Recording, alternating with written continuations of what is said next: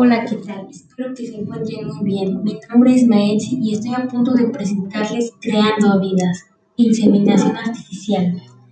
¿Sabías que Robert Clark Graham fue genetista estadounidense? En 1980 fundó el Depósito para Opción Genital, un banco de espermas para genios, con la esperanza de implantar un programa eugenésico.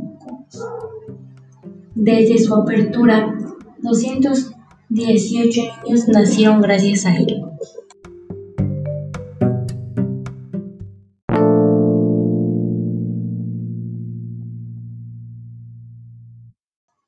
¿Qué es la inseminación artificial?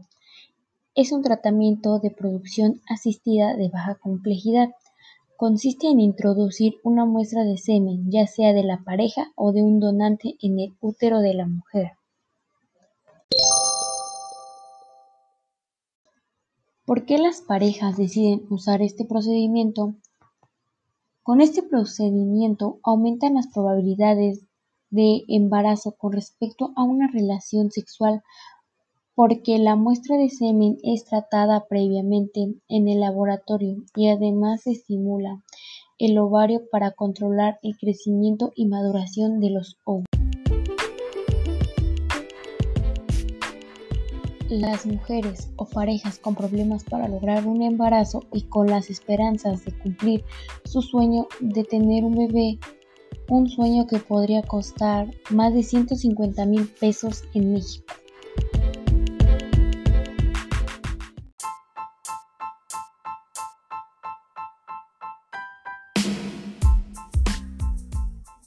Pero también acerca de esto hay algunas ventajas y desventajas.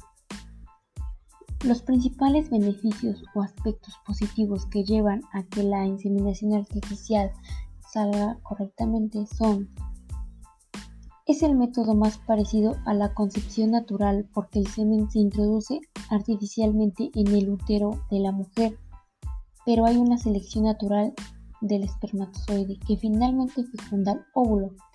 Es una técnica indolora, por lo que no requiere anestesia. Esto aporta tranquilidad a la paciente. Algunos riesgos también acerca de la inseminación artificial son la efectividad de la técnica no es complementa segura. Esta también depende de otras características como la edad de la mujer, calidad de los óvulos, calidad del esperma.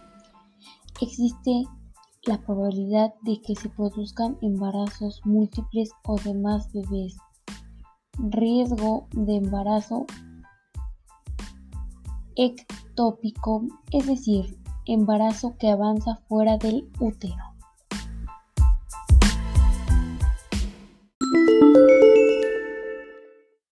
Bueno, espero que esta información les haya apoyado de algo sobre la inseminación artificial y después haré otro podcast para subir más acerca de esto.